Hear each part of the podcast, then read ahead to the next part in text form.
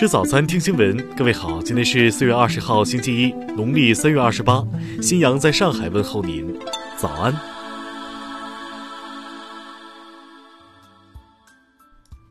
首先来关注头条消息。据福克斯新闻网十八号报道，美国一家研究机构在马萨诸塞州的街头随机选取两百人，对其进行新冠病毒检测，结果发现。近三分之一参与者的检测结果都是阳性，且多数为无症状感染者。报道称，研究机构 General Study 随机选取了马萨诸塞州切尔西市街头的两百名居民作为样本进行检测。这些参与者需向研究人员提供一滴血，以便在十分钟内通过快速测试得出结果。该研究机构驻切尔西的城市经理托马斯·安布罗西诺说。两百人中有六十四名参与者的检测结果呈阳性，这是一个令人警醒的结果。安布罗西诺还补充道：“这两百人中有百分之三十的人已经被感染了，并且没有表现出任何症状，这是每个人必须保持社交距离的理由。”报道指出，该研究机构的这项测试还未得到美国食品和药品管理局的批准，不过马萨诸塞州已经批准使用。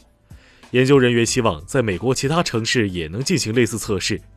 报道还称，切尔西市是马萨诸塞州新冠疫情的重灾区，确诊率为全州最高，至少有七百一十二例确诊病例和三十九例死亡病例，感染率约百分之二。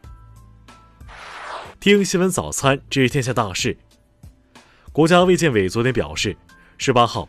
境外输入新冠肺炎新增确诊病例一个月以来首次降至十例以下，但个别省份境外输入引起的本土聚集性病例持续增加。央行表示，数字人民币目前的封闭测试不会影响上市机构商业运行，也不会对测试环境之外的人民币发行流通体系、金融市场和社会经济带来影响。报告显示。一季度商服工业地价全国整体水平在近十年中首次出现负增长，综合商服、住宅地价环比增速则连续三个季度放缓。农业农村部表示，目前春播的粮食面积占全年面积的一半以上。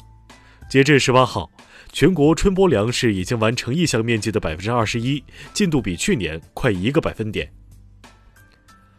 公安部党委委员、副部长孙立军涉嫌严重违纪违法，目前正接受中央纪委国家监委纪律审查和监察调查。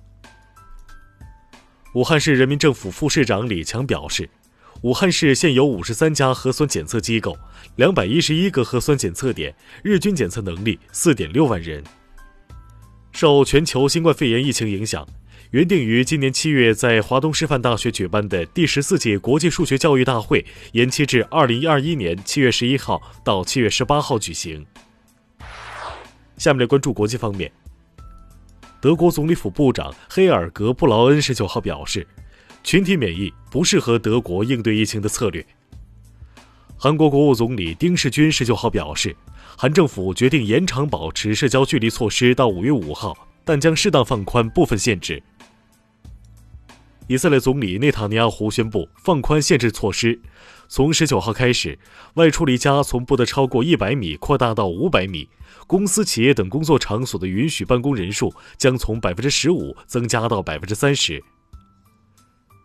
据《纽约时报》报道，四月七号之后，美国民众的最大死因已变为新冠肺炎，病亡数超过了任何一种疾病的致死人数。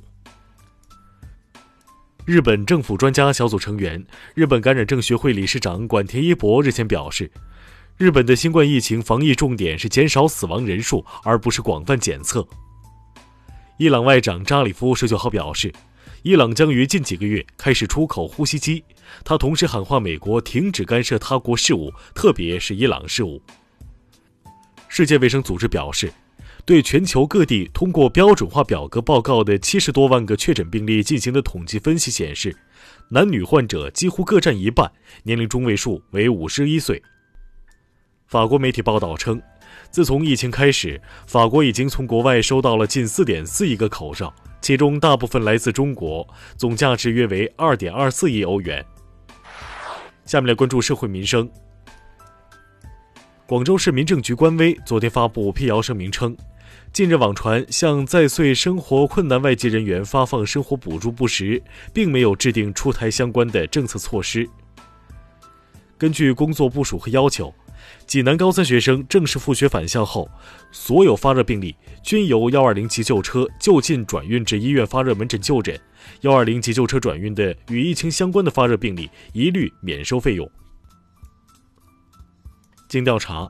河南原阳县盛和府小区施工现场四名儿童被埋事件已初步认定为刑事案件，目前公安机关已介入调查。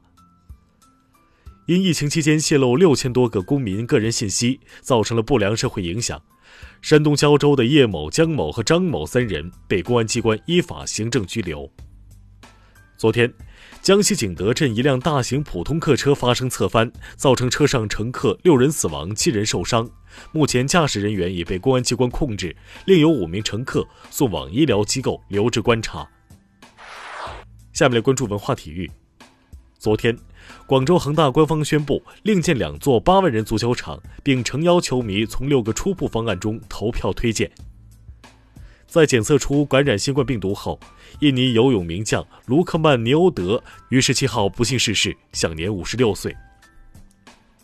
十五号，曾出演多部经典动作影片的好莱坞性格演员布莱恩·丹尼西在美国康涅狄格州纽黑文市去世，享年八十一岁。扬州十八号被联合国授予“世界美食之都”称号。目前全球仅有八座城市入选该称号，扬州是国内第四座入选的城市。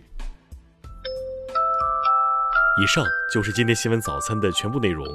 如果您觉得节目不错，请点击再看按钮。咱们明天不见不散。